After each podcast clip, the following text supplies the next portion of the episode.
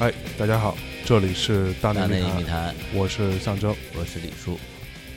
呃，我们今天在这里录一个特别节目，会在今天录完之后的第一时间呃发布出来啊。嗯，呃，这个节目是关于什么？我们李叔来给大家介绍一下。呃，就是在呃应该就是本周三吧，晚上这个十一点多，然后在这个天津滨海区的这个滨海新区的塘沽开发区，然后发生了一个应该是举国皆知的大型的爆炸的这样一个一个一个事故吧。然后这两天，相信所有在国内的朋友啊，都在这个新闻上，在对密切的关注这个这样一个事儿。没错，然后这两天，呃，象征我们几个主播也一直在关注和在群里讨论，嗯，就就是说看有没有朋友在现场，然后是有没有什么需要跟他们这边，呃，去做一个连线，或者是、交代或者叮嘱的一个嗯对事对情。对。然后呢，同时呢，呃，我觉得我们也非常的幸运，就是在我们的主播的这个团队里面，有一位在这个应该是微微化产品方面有着相当的知识的一位，我们认为是专家吧。嗯嗯，然后后他以他的自己的这么多年的从业角度，也给了我们很多专业的建议。是然后我们后来讨论一下说，那呃，要不干脆就录期节目，然后对把他这么多年积累的很多的个人的经验、知识和一些可能会对我们的听众有用的方法，嗯，呃，在节目里边儿去做一个普及。没错然。后也希望能够对能够听到这期节目的大内密谈的听众啊、有一些帮助。对啊，那我们是从今天呃是周日的上午九点，我嗯们开始录制这期节目，然后呃会在录完之后的第一时间就发布出来给大家听到。那嗯我们现在欢迎我们这位主播小伙子，嗯，大家好，我是小伙子。嗯那个，其实就是这个事件发生是在八月十二号的晚上，嗯，八月十二晚上。然后那天晚上，因为我可能就是睡睡得比较早，然后我没有没有第一时间看到这个事件。然后后来是我第二天十三号起来之后看到了这个这个事件，我当时就觉得这事件挺严重。嗯呃，为什么这么觉得呢？因为我之前曾经从事过这个就是安全生产相关的工作，我干过三年的这个专职的工作，嗯然后我也接触过很多很多种类型的这种事故，包括其中就包括这个危化品的这些事故，我也进行过处理，然后也做过应急预案、嗯，演练以及各种各种的事情，所以那个我觉得当时我觉得有必要 跟我们那个群里的这几位主播讨论一下这个事儿。是讨论这个事儿以后，我我其实挺惊讶的，我挺惊讶的，就是因为像李叔和象征这种，应该算是也不能说高学历吧，但是你至少也接受过高等教育高等教育的人，嗯然后对于整个危化品这个爆炸这个事故的概念，其实是我觉得是很没有什么任何的概念的对，。基本对基本上是毫无概念，没对概念，主要是我们可能平时觉得这东西离我们太远了，就对嗯没什么关系。你要说火灾啊、地震什么之类的，对可能我们还会那什么一点儿。对，所所以以话后，所以后来我又看到了网上拍的那些就是现场爆炸事故的视频，嗯嗯然后我从我在看视频的时候，我也是觉得，哎呀，这个拍视频的人也对于这个安全方面没有任何的意识，嗯，所以我觉得我有必要就是嗯跟大家来聊一聊这个事情，它到底是呃它的危险在于哪里？是那我们嗯如果面临到这种事故，也不单单是这种爆炸事故，因为我们周围其实也会潜伏着很多种未知的危险，嗯比如说其他种类的火灾，是比如说踩嗯踏，很多的很多这种东西，我觉得有必要给大家稍微普普及一下安全知识。我对希望这些知识能够在如果我当然希望你不会遇到这种这种情况嗯，如果你遇到这种情况的话，他需要他需要能不能我希望他能帮到你。嗯嗯对，就像就像那天那个小伙子在呃微信私聊里边说的，说你怎么一点常识都没有啊？嗯那天我给你讲讲，教你几招保命的方法。嗯对我真的挺意外的。其实嗯那咱们从就从最开始那个视频说起，好嗯我看到我看到那个视频的时候，我就挺惊讶的，因为视频它应该是一个人拿着个手机第一视角在拍那个爆炸的现场。嗯错然后没过多久就发生第一次剧烈的爆炸，对，然后过了一会儿又发生第二次爆炸，嗯然后，呃，我当时第一次爆炸之后，它这个镜头的这个方向还是冲着这个爆炸的方向，我当时我就觉得这个东西太危险了，嗯因为以他当时拍出来的画面来看，它其实离这个爆炸源很近，嗯嗯而且他那个有有一段，他有几个视频哈，李叔，其中有一段视频他是在室外的，嗯你有对印象吧？他是在室外的，然后离爆炸也很近。然后这个时候，其实我跟我我稍微跟大家说一下，这个时候如果你看到这个爆炸的话，是这么大的剧烈的爆炸，你你现在所处的环境是极度危险的。嗯为什么呢？有两点嗯。第一点，在爆炸的发生的瞬间，它会挤压空气。挤压空气，像那种量级爆炸，那这种量级爆炸的话呢，空气它会以空气波的形式向你、向你、向你冲过来。嗯嗯你可能当时看到这爆炸的时候，它还没到你这儿，它有一个传播速度嗯。但等它到你这儿的时候，它的那种就是冲击波的威力，你可能就是没有经历过这种现场人，你都难以想象。嗯，它会对你就身体到来带带来很大的损伤。就像一个强风一样把你吹吹，就是吹开是吗？它直接把你就把你弹走了。弹走啊，对，嗯另外一个就是在爆炸瞬间那种大量的热量和嗯气空气摩擦的热量，那种高温，嗯你作为一个人体正面它，你根本就承受不了的。啊，所以说这个时候，首先给大家提出第一条建议：如果你在一个空旷的室外遇到这种情况，嗯你能做的，马上背过身去，嗯背对这个爆炸源，嗯嗯双手护头，嗯趴在地上。嗯等等，然后等着这个冲击波过去之后，然后你再起身，嗯，不要往回看，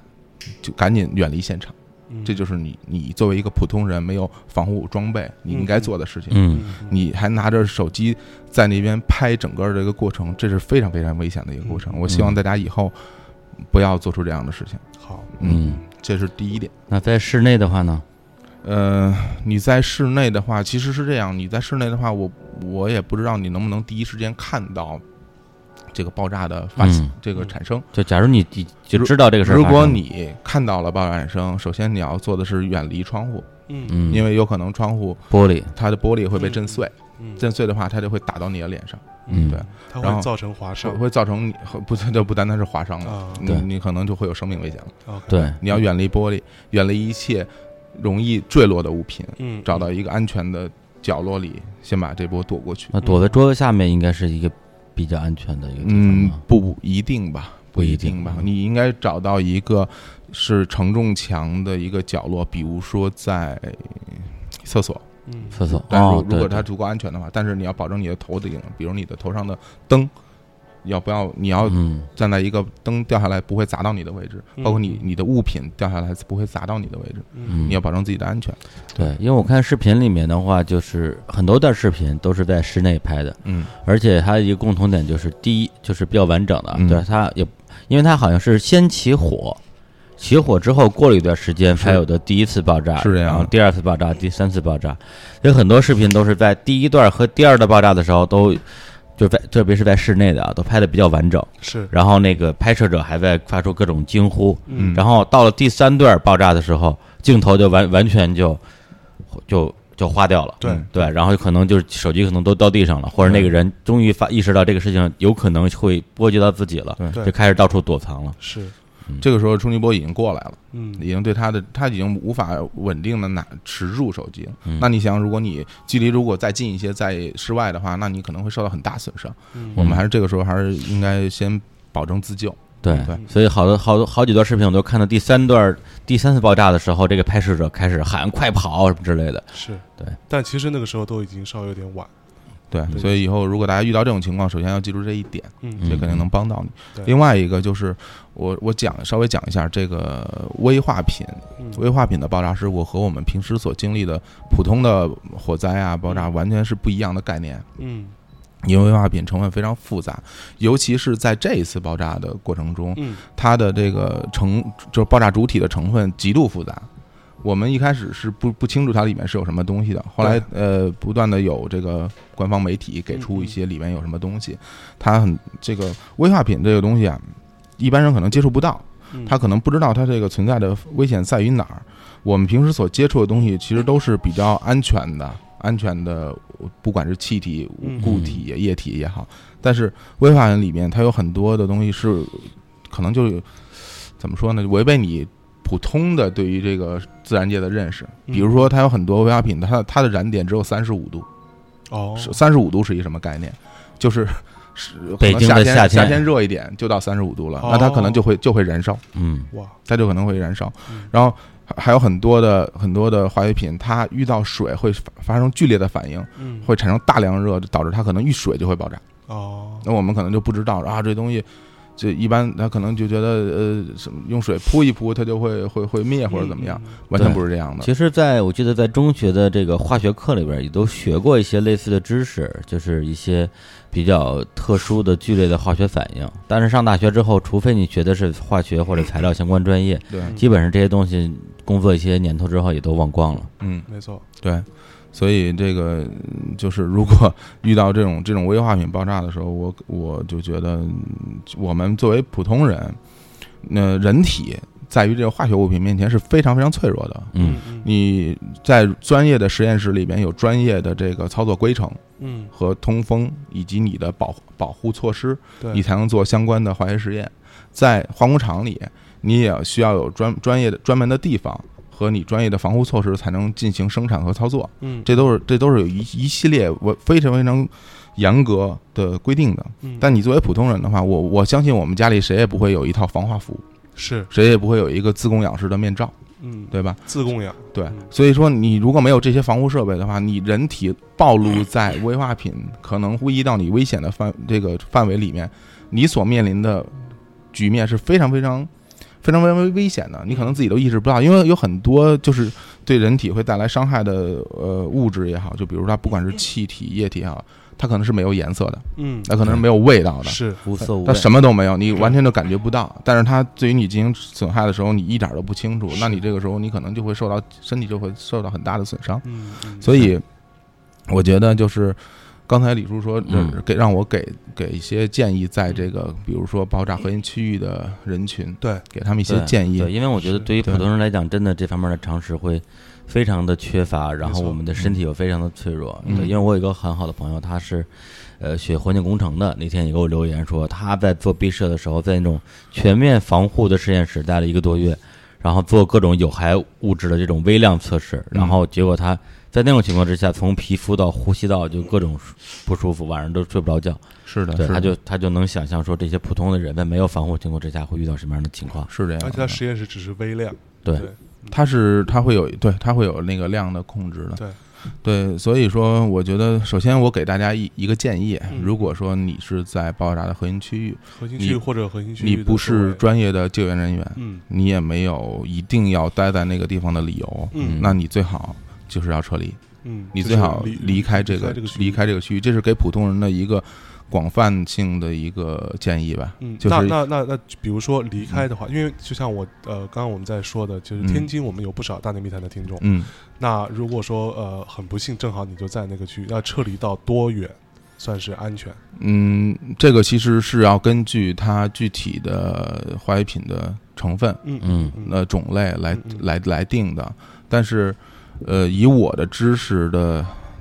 的的认定吧，嗯嗯五公里半径五公里以外应该是一个相对安全的区域。嗯嗯嗯啊，对，半径五公里，半公里 OK 半径五公里以外是一个相对安全的区域嗯，但是这次由于是这种剧烈的爆炸，我不我不敢保证会不会有这个危害品的喷溅物啊，喷溅到五五公里以外外，我嗯这个我就不敢保保证了。嗯嗯所以说，普通的如果是泄漏事故的话，五公里就是泄漏事故啊嗯，嗯泄漏是五公里应该是没问题的。嗯嗯嗯，嗯，而且就是这样，就是如果你呃处在这个区域，你身体会有会可能会感到一些不舒适，嗯比如说你会感到眼睛不舒服。嗯那在你眼睛感到不舒服的时候，你需要立刻到一个流动的清水下面，用这个流动的清水进行眼眼眼部的冲洗，啊啊，就是持续时间至少在五分钟以上。要流要用这种流清水流动清流水动的冲洗清五水分钟以是上，要持续的冲洗五分钟以上，嗯这是一个最低的限度，哦一般来说是要十分钟的。啊，对，这你至少要冲洗五分钟以上。嗯嗯另外一个就是，如果你感到呼吸困难，嗯那你要立刻到医院就医。啊，对只要你感到呼吸困难，立刻到医院就医。嗯，嗯然后，如果你感到皮肤有什么不舒服，嗯呃，有就是有条件的话，一定要马上洗澡。啊，嗯，对进进行淋浴。对嗯嗯对，呃，然后到哎，到那那他淋浴的时候是用用什么东西来洗呢？还是说就嗯，清水冲就好？呃，这个倒没有，因为这个要视你的这个接触的东西而定啊啊啊。那你就就就一般来说，如果你因为你也不清楚它里边有什么东就西，非常复杂。你就你就进行长时间大量清水冲洗吧。嗯，嗯这个是一个比较标准的一个一个操作方式。 OK 嗯对还有一个呢，就是呃，现在还在这个区域的，就是生活的人，嗯，就是是那我就建议大家尽量不要用裸露的皮肤的部分嗯去接触可能存在危险的东西。那这个东可能存在危险的东西是什么呢？就比如说，呃，不明的物体。之前在媒体不也报道了嘛，会有一些嗯嗯嗯不明的化学物，可能会有一些哦不明的化学物体嗯在落在地上。这个时候嗯你千万不要千万不要用你碰。千万不要去碰，嗯你千万不要用你的手去去触碰它。嗯嗯另外一个，呃，可你觉得可能是存在，就是比如说，呃，在爆炸范围内嗯嗯的裸露的土壤，嗯你也尽量不要去碰它。嗯嗯河流，你也不要没事儿进去，什么在河里边什么洗洗手什么的。嗯嗯还有包括，嗯，还有还有一些植物的叶子什么的，呃啊，尽量不要去触碰。都有可能被喷溅到那个对水，，就有可能会喷溅到一些化化学物质，了然后解你们在没有防护的情况下，你去触碰这些东西是存在危险的，嗯你尽量不要去碰它。 OK 嗯对对，嗯，那刚才说的，我觉得都是一个呃，根据你的之前的一个行业知识给出的一个这种呃统一化的建议吧。嗯对，但实际上这个事情，呃，在我的观察里面，这个整个的情况一直发生一些变化。对对，包括这个相关的这个专家吧，发布出了一些安全建议，对也是有一个逐日的更新。对，呃，那这那这一块的话，你觉得是应该怎么样的？嗯、你说这个非常重要，因为像这种危化品的救援，它的这个危化品的种类，其实它也是在不断的确定中，嗯因为很多东西可能一开始。呃，官方也不没有一个很明确的一个一个认定，嗯，但是他们在救援过程中，他会逐渐的把这些东西都认定清楚，嗯他就知道这里面存在什么物质，是然后这些物质是如何，呃，在爆炸和燃烧过程中，它如何反应，反应出其他什么物质，嗯然后呃，它现在进展到什么程度，嗯现在影响到什么程度，这些东西其实它是一个动态的过程，嗯它是有它需要有很专业的仪器来检测空气、水还有土壤。嗯嗯对然后，所以我们刚才给出的建议仅仅是一个最宽泛的一个建议，嗯但是如果你在核心区域的话，那具体的动态的建议还是要以这个当地救援的专业人员发布的信息为准。嗯对，对而且如果按照刚才刚才那个小伙子说的的话，其实在，呃各种极端的情况之下吧，这个安这个这个安全区域或者危险区域有可能会缩小或者变大，对，它然后会，它是一个动态的范围。对，然后禁止的事项也可能会减少或者增多。对嗯对所以对这个时候就应该去呃，尽量的呃，去跟着呃专专专家们发出的这些建议对和一些动态的信息去 follow 他们的一些对，因为我我们其实是这样，大家其实我知道大家对这个事情都非常关心，嗯嗯每个人都在关心这个整个事情的进程，但是嗯我觉得现场的情况是很复杂的。嗯，你不是专业的人员，没有专业的仪器，然后你也没有相关的经验和和设备，你无法判断出当时的情况是怎么样。嗯你嗯，如果你没法判断出当当时情况怎么样，你就没法给到以就是周围的人一个合理的、及时的一个建议。嗯，嗯所以对这个东西我们也不在现场，我我也没办法给出一个很明确的一个说法。对，对因为而且说说说句实话，就是如果是我们特别亲近的亲人或者朋友的话，嗯他在这一个事故区域，我们肯定给他的第一个建议就是说尽量离开。对彻彻底底尽量要理解对尽对量要，理我们解给出的建议都是给那些有不得不留在那个地方的对理由的，对对，哎然这后个嗯不是专业的救援人员的嗯嗯，这部分人群的建对，议。包括现在有很多还在奋斗在前线的我的前媒体同行们吧，嗯对嗯对，然后也希望对，还有还有另外一点建议，就是如果说就像你说的媒体的同行们，嗯那他们在当地进行采访的时候，如果能够有专业的就是防护的设备，那是最好的。嗯你说的专业防护设备指的是什么？嗯，那就是就如果他要深入到核心区域采访，嗯但我不知道现在允不允许，就是、嗯嗯就是因为它会危危危害到人身安全，对所以这个时候可能就会被禁止进入到核心的那种事故区域。对，嗯如果说你被允许到那种区域去进行采访的话，那应该配备专业的呃防化设备，就是全身密闭性的防化服嗯嗯和自供氧式的氧气面罩，嗯嗯还有呃过滤性的防毒面具。嗯它就是说会就是那种就是专业叫阻止有机物有机嗯物就是阻断的面罩。啊，对，比如它里面会如果有像就类似于苯这种对人体有毒的有机物的这种嗯阻断的面罩，然后它可能还会有一层防尘的面罩，就是它是一个很复杂、很很很全面的一个保护，嗯，它会让你身体所有的皮肤不会裸露在空气中，嗯然后它还可以对你整受到的冲击波的那种东西有一定的抵抗，嗯，这个是最专业的设备。嗯，对然后，而且可能如果你同行的人，他也会带带上那种随身的携带式的空气检测仪器。嗯啊啊，但是它空气检测仪器是针对不同种类的那个空气检测，它有不同种类的仪器。啊啊对，因啊为不是就比如说就并没有一种仪器可以检测所有空气，对，比如说我们普通的这个，比如说你你测量，我们经常会看北京空气指数如何如何，嗯它只 PM 是8.5它只是真真检测这种东西的嗯嗯，但它不对我们空气中的有机物和其他东西啊进行检测，是对，和挥发和挥发性物质什么它都不会进行检测嗯，它只是针对颗颗粒物嗯以颗粒物分级来进行检测，所以是这是完全不一样的概念，大家不要认为说，哎呀，你你你觉得没事儿就没事儿，嗯你觉得呃看不到什么什么淹了就就 OK 了嗯，不是这样的，嗯，对，对，刚刚说这些东西呢，其实也是想这个通过这样一个节目跟，呃，有可能在这个天津的这个地区的朋友提醒一下，就是说，呃，有些时候危险是未知的，嗯对，就是给让大家在这方面多一点点防护意识，肯定是好的。嗯，而且就是是这样，就是也我也是想通过这个节目，就是前面这一段说，让跟大家表明一个一个观点，就是呃，危险化学品的事故和和你普通所经历的事故是完全不一样的概念，嗯嗯它其中隐含着的那种危险，你自己根本没有专业知识，你根本是意识不到的。嗯那你你在这个时候，你要尽最大可能性的保护自己。那我们作为普通人，你最你最大可能性保护自己的措施是什么？就是就是远离它，嗯嗯，你就是要离开事故区。就是说，如果能不去就不去，，对，因就是为如果你没在那个事故现场，对你能不去就不去，就对就现在有很多志愿者或者说一些人，就大家可能是出于一个出于呃出于一个非常好的一个好意吧出于爱啊，吧，对，出于爱，然后想要是这去样现场进行对帮忙。其实对我们的建议是不要去，是不要去，嗯对，嗯因为嗯你没有专业的知识和专业的设装专业的装备的话，嗯你到那儿真的是帮不上太多的或忙，者相比而言的话，这个帮事不上太多情，的忙这个事情对于这个现场的这些志愿者或者或者是媒体人来讲，它的危险程度跟地震什么的还是略有不嗯完同完全不是一个量级的不是，一个完量全级不是一个量级的概对念。。对，所因以为我它是生化的，它是对危化品嘛，危化它品危化对，品就嘛是因为这两天那个小伙子也在跟我讨论这个问题，他他他一直跟我说，你让你那帮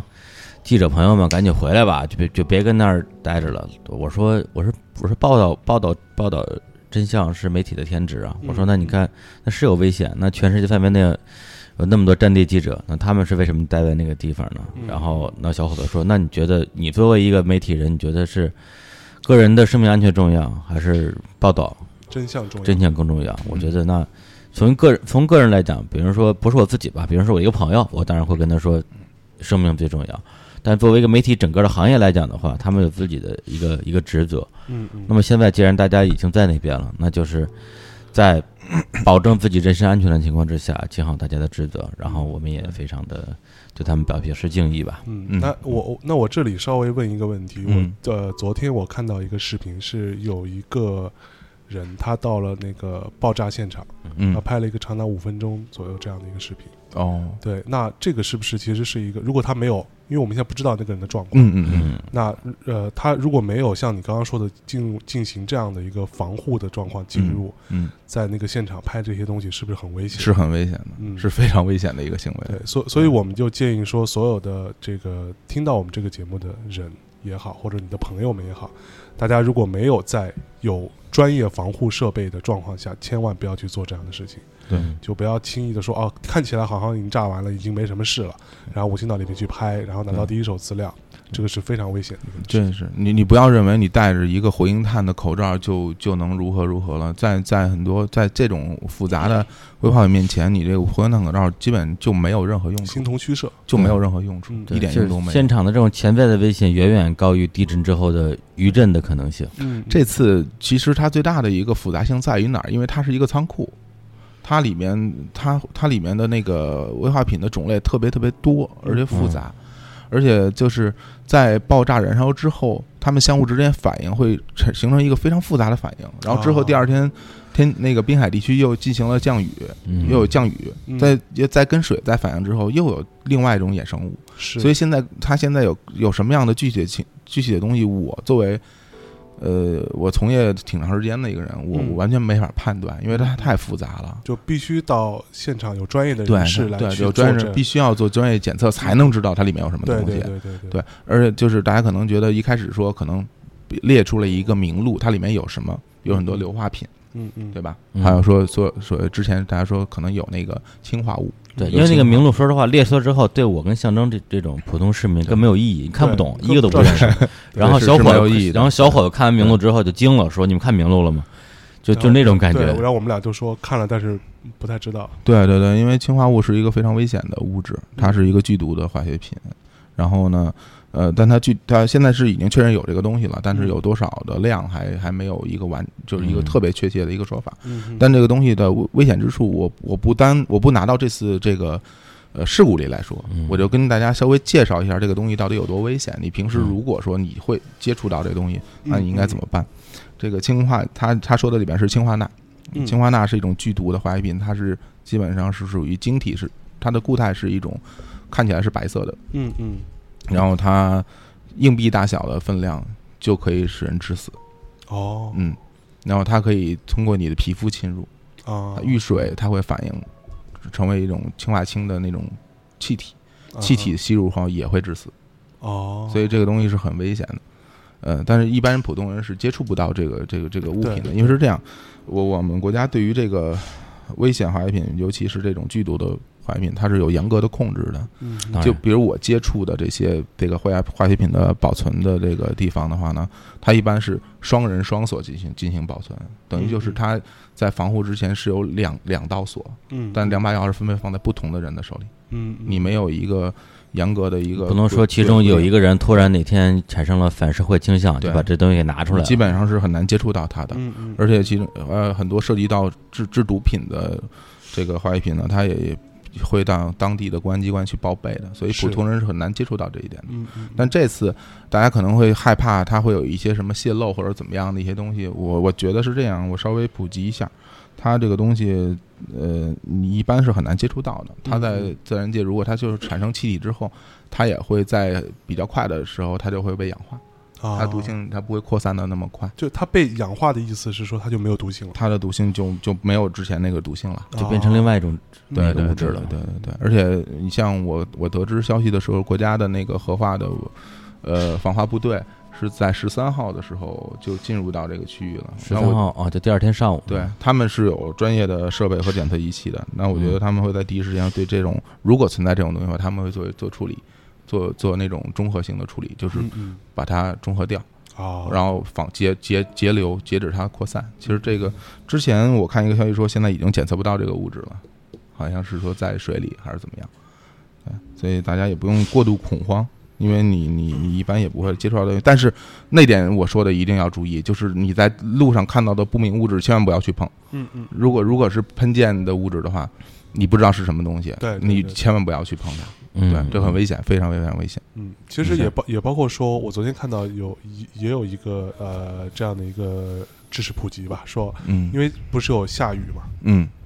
如果下雨的话，那呃你自己首先不要去淋这个雨，对如果淋到这个鱼，立刻进行淋浴，嗯对这样流动水的一个冲洗。对，然后你们家如果有宠物，嗯，如果有小动物，然后嗯去外面碰到水，你回来也不要抱它，是这样一的，定要先对它进行冲洗。是这样的，对对这个都是非常非常有可能有很巨大的一个安全隐患在里面。对你不你不知道在事故区域它这个降雨里面含什么样的化学物质，嗯嗯嗯，你不你不知道的，嗯所以说尽量不要被雨淋到。是嗯对，这是一个嗯保护自己的一个方法吧。 OK，那我是那我再问一下，如果说现在还在事故区域的或者这个周围区域相相关联的嗯，这样的一些呃朋友们，那他们还有什么其他的一些相关的自我防护的一些方方式？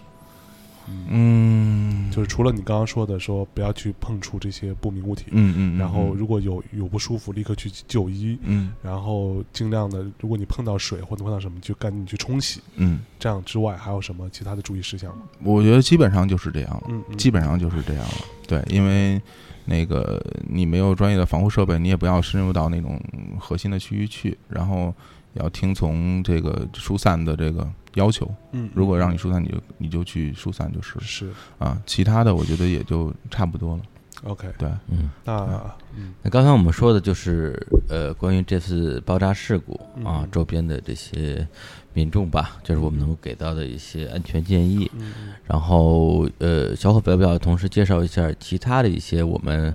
或者是我们认识的朋友吧，嗯未来有可能遇到的一些突发情况的一些基本防护措施，嗯，作为一个预警，防患于未然嘛。是行行行，对，其实因为像呃这个滨海地区这次的爆炸情况，其实是一个非常呃不常见的。不常见的，对，就这不像常见像在我的记忆当中，我是第一次知道嗯有这样的一个爆炸的就状况发对生。，那就是危化品，对危这危个危化品爆炸对这种，就是我第一次听说的一个状况。那在其实呃，我们很多其他的一些这种呃安全这种事故会嗯发生的时候，我们应该怎么样自救呢？呃，我们先把刚才那个话题稍微总结一下，嗯就是说，如果说你今后嗯你遇到这种危害品爆炸的事故，嗯你要做的嗯远离现场，嗯，然后呃做刚才那些保护措施。是对，大家要记住这这这两点，嗯是我觉得是比较重要的。在第一时间远离现场是是是最最大限度保护自己的措施。是，然后另外一个呢，你刚才说其他的这个呃安全的这些防护的措施，那我举两个大家最常见的例子，嗯，一个就是我们经常会出去吃饭。吃或者就是大家可能平平时老一起出去吃饭啊，或者一起出去玩啊什么的，到那个人员比较密集的场所、或者是室内的时候，嗯呃，很多人这个时候其实我给大家几个建议，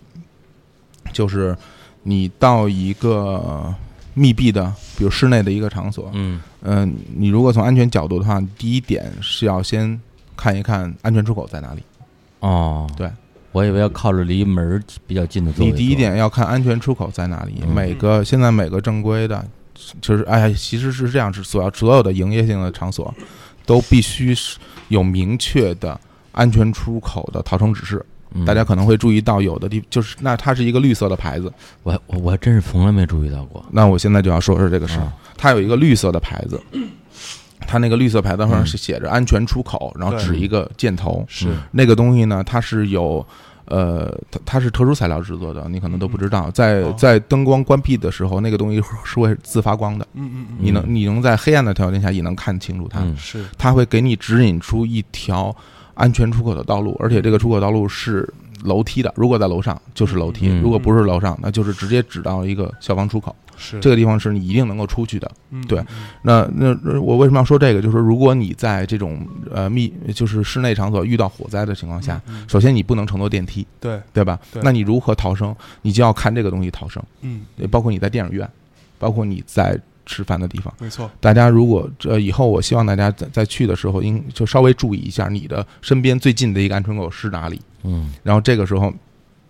一旦发生事故，你就可以按照这个安全出口指指示逃到一个相对安全的地方。嗯嗯对，这是第一点是要注意的。另外一个呢，就是，呃，还是刚才说呢，像比如说你在发生火灾的时候，你不要乘坐电梯，但是你嗯平时乘坐电梯的时候，嗯大家可有没有注意到这个电梯里面有一个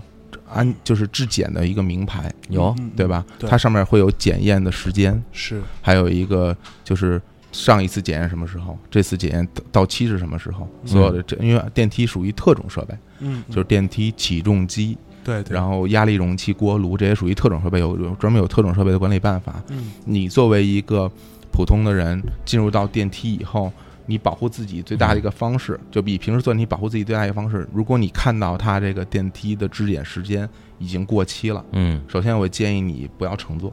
嗯嗯，对其次我建议你打电话去投打电诉，话打电话去投诉他。嗯嗯，对嗯，嗯这这个是保证你坐乘电梯安全的一个。呃，最最基本的一个一个一个方式，嗯可能这两点大家可能以前都没有注意到，真没留意都没有注意到过。这是对其实这个是我们平时生活中最最常接触的对，一个方几式。乎每天都会遇到。对，还有其中另外还有一个第三点，你在上班的时候，你的办公室里，如果你是在一个正规的单位上班的话，你的办公室包括你的物业的楼里面，它会在很多的位置摆放着灭火器。是，那你要知道灭火器摆在哪个位置，嗯嗯，这个是你应该心里边了解的一个一个情况，因为遇到火对灾的时候，你要用灭火器进嗯行进行进行灭火。对，因为前段时间正好我的公司装修嘛，然后就是在施工的时候就说屋子里这个消防消防栓跟灭火器这两个对东西是就是打死也不能动的，对。对，这个是就属于标配。对，哎，就是对，在这里我我稍微插，因为我我知道的很多人其实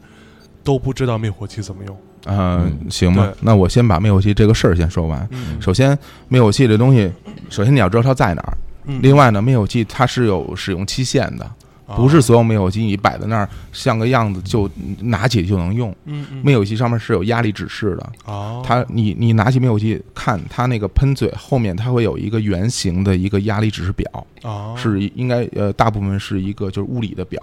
那个表呢指针，它如如果只在中间部位绿色的部分，说明它是压力正常是正常使用的；嗯，如果它只在两侧，嗯它缺缺失压力或者过期的行为，它会指向两侧。那这个时候，这个灭火器基本上是就是失效的状态。哦，如果你看到这个灭火器失效状态的话，它是没不能起到任何灭火的作用的嗯。那这个时候，如果是你所在的物业物业的楼层里面有这样的灭火器存在的话，那你嗯你有，我觉得你作为一个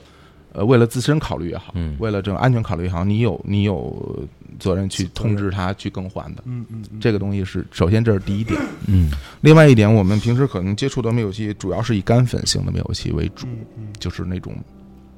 大家可能看到那种大的红瓶子的嗯嗯干粉型灭火器。呃，具体使用呢，就是你把它拿起来，然后上面有一个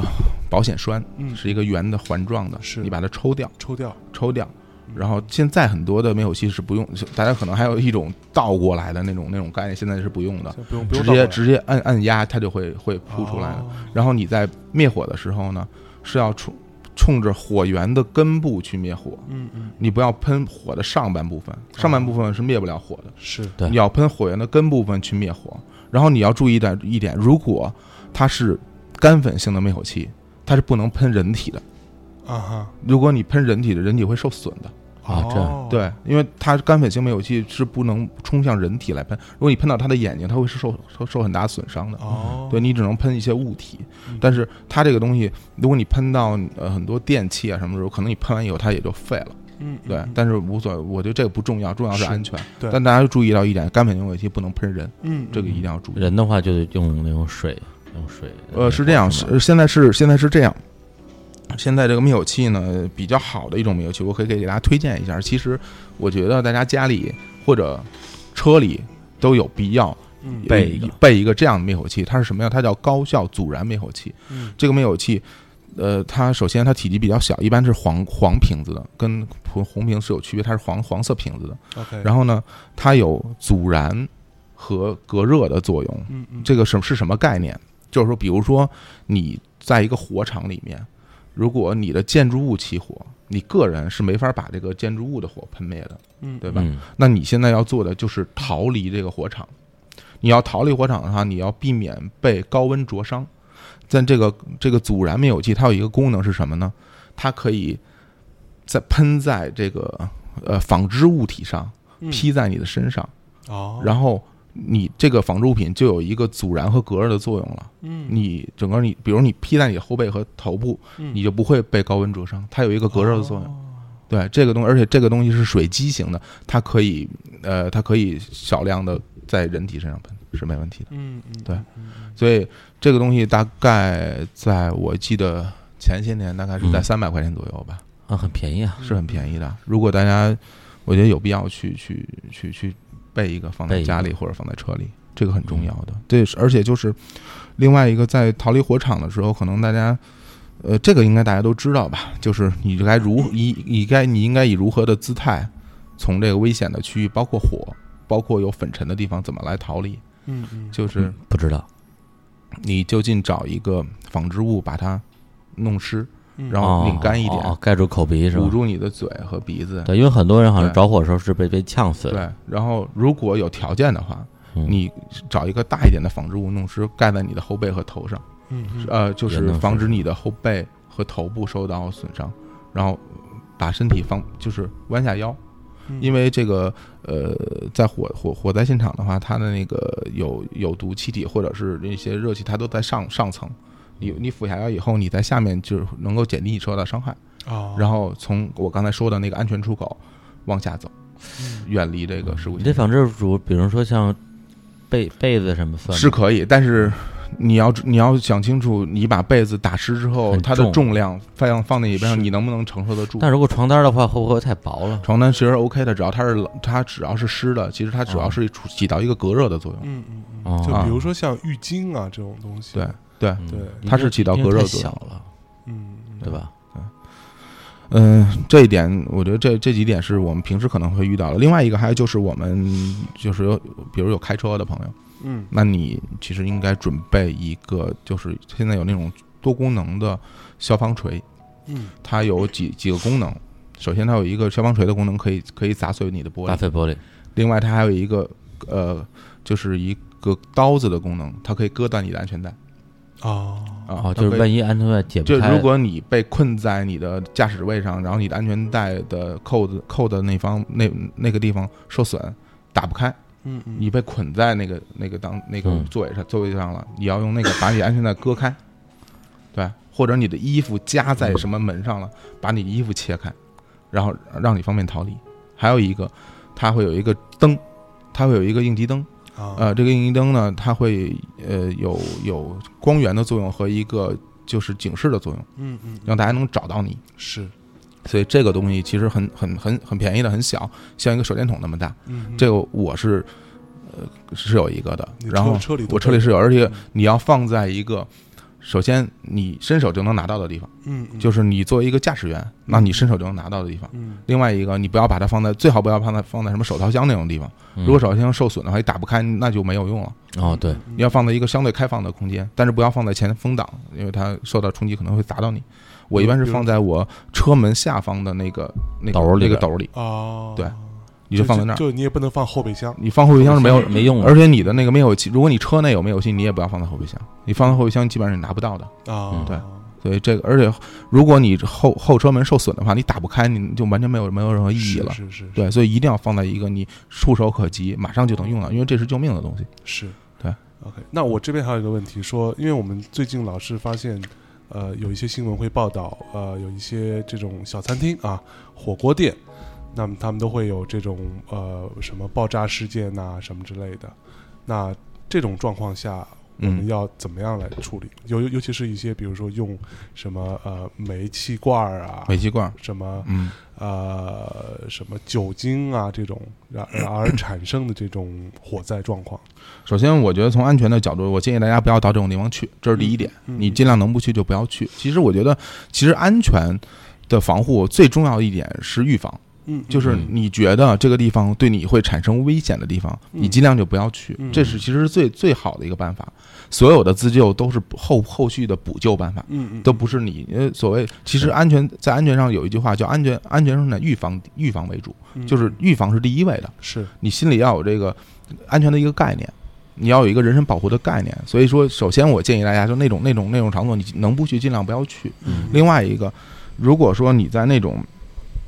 比如你刚才说那个酒精，它发生了一些燃烧什么的，嗯嗯酒精的燃烧是要用覆盖的方式来把它扑灭的。嗯，千万不能用水。不能水，你不是要用水把它浇嗯灭，你是要覆盖。其实很多地方都很多东西都是用覆盖的方式，嗯比如说你用用沙子，嗯或者是用，比如你吃饭地方，你就把衣服脱下来直接盖在上面，它就灭了。啊就这么简单。啊，对大家有时候可能会有人会会很很很，就是很害怕，就忘掉了这些东西。嗯对，之前好像还看过新闻，一个火锅店的服务员因为误操作，对然后嗯把那个吃饭的人给烧伤了。对，对就是他在那个火苗还在燃烧的情况下去加酒精，啊，嗯对对，对，那这样就会使得他加的那个那罐儿酒精也会燃烧，对然后他就害怕就一甩，我觉得在大部分的小型的着火的面前，嗯，最有效的办法就是就是隔嗯离。所谓隔离，就是把空气和火源隔离。嗯隔离的办法最有效的就是你把衣服脱下来盖上，嗯这个其实是最有效的办法。你你想找水去浇灭或者怎么样，很多时候你用水是会带来很多反作用的，但他为什么不会把衣服烧着呢？因为它的那个上层火焰的温度没有那么高哦，你瞬间把它扑灭之后，它的那个它它由于缺氧，它没法自行作用，它可能很快就灭了，哦对衣服不会那么轻易就被就被烧着，对除非它火势非常大。除非你是你张纸，它对可能瞬间就就对对烧对着对对了。对衣服如果对如果稍微厚点儿的话，而且，如果你你你觉得你有身边有条件的话，就把衣服弄湿，直接盖上，马上就灭，这都嗯嗯这绝对是可以的。大家是大家要可以记住这一点，嗯这个是一个比较好的办法 OK，啊。 OK，嗯，好，那还有什么其他的要跟大家再普及祝福一一下的祝吧祝福一下的吗？嗯，我觉得是这样，就是还有时候就有有一个人员密集场所的一个一个一个嗯应对的办法，对，就是我们可能会去参加一些活动，嗯参加一些活动，它就有我们之前见到了那个像有一次的那种踩踏的事件。嗯嗯嗯它就会引起很多人的伤亡、伤亡的那个事件。就是我觉得是这样，我们在在人员密集场所进行参加集会活动的时候，就比如说参加大型的园艺啊、游园那种时候，嗯嗯首先如果发生了这种人与就是人流大拥挤、非常非常拥挤的地方，我还是那句话，你尽量就不要去，是就不要到那种特别特别多人一起挤的那种地方去。另外，如果发生踩踏时候，你要你要做的不呃，尽可能的抓住身边的固体，嗯，然后嗯，抓住它，保证首先保证你不要倒，嗯对然后保证你身体不要不要倒，嗯然后站住了，站住了，然后用你的胳膊的部分护住你护住你的那个胸口的部分，嗯嗯嗯因为你可能会胸口受到挤压，受到挤压，然后你的肋骨可能会受到损伤，哦受到损伤可能可能会扎到你的内脏哦，啊，然后而且你如果受到强挤压的时候，你可能会有短暂的窒息，嗯嗯，然后那个时候你可能就是没有没有力量再去做别的东西了。对对对，这个这个其实也是我在新闻里边看到的，因为以前我觉得所谓踩踏嘛这两个词儿其实很容易理解，就是你不小心倒了，嗯被人踩死了。嗯，对，但很多人其实是被挤死的。对嗯对，就他就是因为之前我也看过一些这种，比如说学校里边的踩踏事件，可嗯能小朋友然后推推搡搡，然后就莫名其妙的就变成了一个踩踏事件。对是很多人就不真的就是因为缺氧，然后最后就对就就你要你要保护自己的就是胸部，嗯要保护自己的胸部的不就是保护你的肺嘛，嗯主要是这样。嗯然后你尽可能的，就是如果能够抓住固体的话，你就不停止移动，不要移动嗯。你你随着就如果说你要随着人人流移动的话，你很可能会跌倒。你跌倒的话，你被踩踏，那你这个就非常非常危险了。嗯嗯，对，而且你这个瞬间是安全的，但是你跟着人流移动，你也不知道接下来会发生什么。没错，对，啊如果大家都停止移动的话，我觉得就是是如果是一个理想状态，嗯如果是个理想状态，大家都停立刻停止移动的话，嗯它就不会有后续事件发生了。是嗯，然后就还是，我觉得还是有一点，就是大家只要是在室内，嗯，就一定要认清这个安全标识。没错，如果你，呃，你甚至可以，就是走一遍，嗯你甚至可以走一遍。其哦实现在有很多的地方，你走一遍，最后你走到那个安全出口，嗯它这个门你推一下，它是否能打开？嗯如果它打不开，你马上就可以举报它。对对对，对，因为消防部门马上就会来查它，嗯因为这个是对人身最大的一个保障。每一个地方，嗯，任何一个室内都嗯必须有安全出口。没错，而且安全我必须没有杂物堆积，是必须是可以随时打开的。嗯嗯，它只要有，它没有任何理由说我这儿有东西或者什么，没有任何理由去阻，就是拦住这个这个这个安全出口。嗯嗯，你作为一个消费者也好，你作为一个是呃个体也好，你有权利去做这样的事情，嗯对，没错，嗯好吧？啊那差我不多们这期节目就差不多，啊，嗯然后是我我我最近再讲一个讲一个小小小故事吧，嗯对，因为那个这两天儿其实大家也都在关注这么这么重大的一个事件，那嗯对我来讲就是说，呃，一方面我肯定希望在那个地区的。呃，这些居民吧，或者是在一些工作的专业人员都能够保护好自己。但另一方面，也觉得这个事情离我好像还没有那么的近。对，直到有一天，我有一个呃，也是关系很亲近的朋友嗯跟我说，他在那个爆炸的时候正好就在现场，嗯然后我就很震惊，我就说为什么？然后他说他正好是那天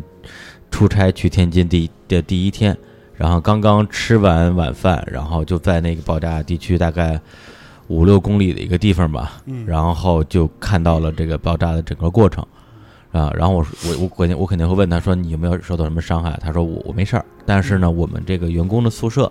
离这个爆炸的这个现场不到两公里，嗯啊，所以当时我们那时候那时候电话还打得通，我们接到的公司的一个直接的命令就是赶紧去宿舍去救人，嗯，然后他们因为他们可能有有有些人刚从公司出来去去吃饭嘛。然后他们就赶回到了那个宿舍，然后他们的同事，因为那时候十一点多一点儿，大家都已经睡了，然后玻璃就是他们受到的伤害主要就是玻璃碎了之后的身上的一些划伤，嗯嗯，对，皮开肉绽吧。然后呢，伤的最重的一个，他说就是后脑勺扎了一块玻璃进去，然后现在还在、哦还在医院住着呢。嗯嗯对，但是比但是离他们距离很近，对，至少没有特别重的伤吧，嗯对吧。但是但是就是离他们不远的另外一个宿舍的人，可能就有那种更更严重的这种身体损伤。嗯对，这个具体就不说了，反正嗯就真的很严重。对，然后呢，但是当时他说这话的时候，我我感觉就是说，他说哎，其实还好，就皮开肉绽。嗯但是我是一个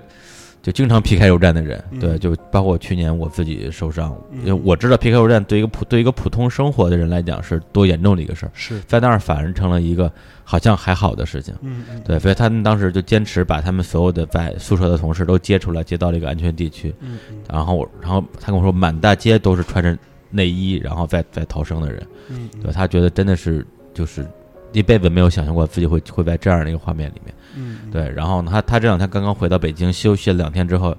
明天呃又要回到就是距离那个爆呃爆发爆炸地点五公里的公司去上班。嗯哦然后我是劝他不要去，但是他觉得说那公司需要我就去吧。嗯对，所以我觉得可能就是通过我这个朋友的他的一个一个经历吧，我觉得可能真的还有很多的人就在那个地区附近，然后嗯就是因为各种各样的原因，然后还要在呃继续自己的工工作或者生活。那我是对，那么我特别希望说今天有小伙子嗯呃这些专业的建议，嗯然后能够呃让就是在这个事情里边被波及到，但是还有能力在这个时候说保护自己的人啊，能够做一点事情。没错，嗯那也是呃，像刚刚李叔讲的这种是没有办法，他只能在那里继续工作，还有一些是。呃，家就在那里，或者还有自己的亲人在那里，他要去照顾的。嗯对还有一些是到现场进行救援的人嗯啊，一些就是呃为这个呃是这个当地的这些安全做服务的这样的一些工作人员。那也希望大家都能够很认真的、很把这个当一回重要的事情去保护自己，让自己不要再受到伤害，啊、也让自己能够平安的去，平安的回来，好吧？，对，嗯因为我觉得如果不会，不过你本身你的职业就是去应对这场灾难，嗯，那么你有你一套的职业规范。那如果你是一个普通人的话，那么我觉得首先保护好自己，是嗯这才是对自己、对自己的家人、对社会负责。没错，对，其实在我看来，因为我之前工作也参与过类似的事故的救援或者演练，嗯，然后我也见到过很多的事故，就是受伤害的人的大概是什么一个状况。嗯，嗯，其实我觉得我现在有一个观点，我就觉得无论如何，人身的安全是最重要的，因为。嗯，你作为一个个体，你作为一个个体，对于你的家庭来说，对，你是你是最最最重要的。你要一定要，大家，我觉得每个人都要保护好自己。没错，嗯好，嗯，那我们这期节目在非常呃紧急的状况下，我们呃录制完成，然后、呃最后呢，也希望所有的这个受到伤害和呃在这周围的人们都能够好好的保护自己，然后有任何的问题或者说还有什么样的一些建议，或者有一些什么样的疑问，都可以来给我们留言，给我们发私信，然后我们会呃，在我们能够最快速的状况下，给到你们一些我们的建议。呃，还有就是希望大家能够真的及时的去跟这些呃跟进这些政府我们相关的这些专业人士给出的一些最新的动态的一些讯息，嗯，能够去呃服呃那个遵从他们的一些指示，然后对有一些注意事项，对一些安安全的一些引导，这个我们要去非常快速的去跟进。对，好吧，那我们嗯最后给大家带来一首歌，嗯呃，结束我们这期的节目。那这首歌呢是来自那 CoPlay 的一首歌，叫做《Fix You》啊，这个是呃当年在呃伦伦敦大爆炸的时候，呃所那个 CoPlay 为当时的这些呃在伦敦生活的这样的一些人呃市民写的一首歌。嗯，然后我也希望这期节目之前之前说到的一些一些知识点，还有一些嗯应对的办法，能够帮到大家。是，另外，我也希望，我真诚的希望，我这是我们最后一次做这样的节目。没错。嗯，好，大家都要好好的。嗯，那我好们在这首《Fix You》当中跟大家说再见，希望大家一切平安。嗯，嗯，再见。再见。再见。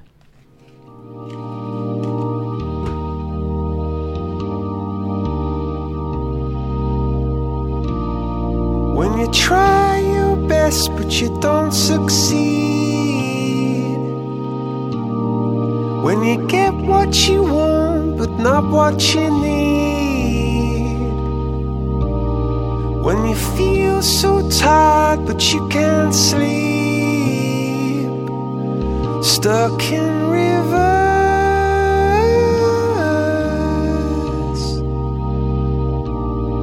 and the tears come streaming down your face. When you lose something you can't replace. When you love someone but it goes to waste. Could it be worse? Lights will guide you home and ignite your bones, and I will try to fix you.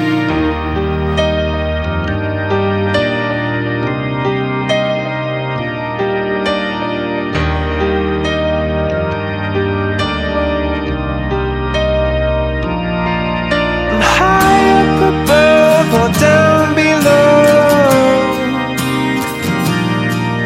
When you're too loved to let it go. But if you never try, you'll never know just what you were.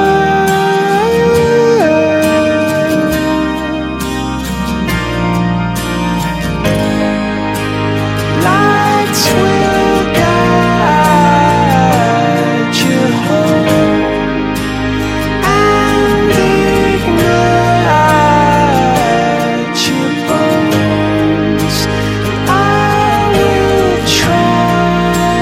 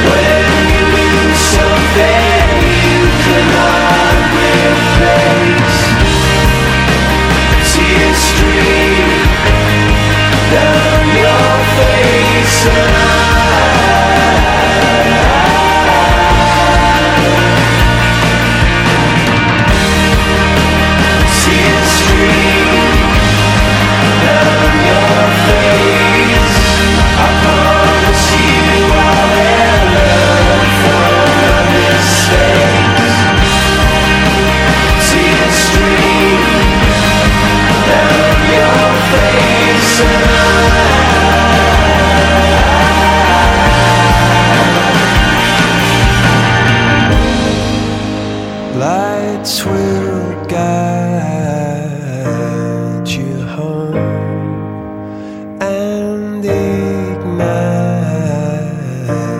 your bones, and I will try to fix you.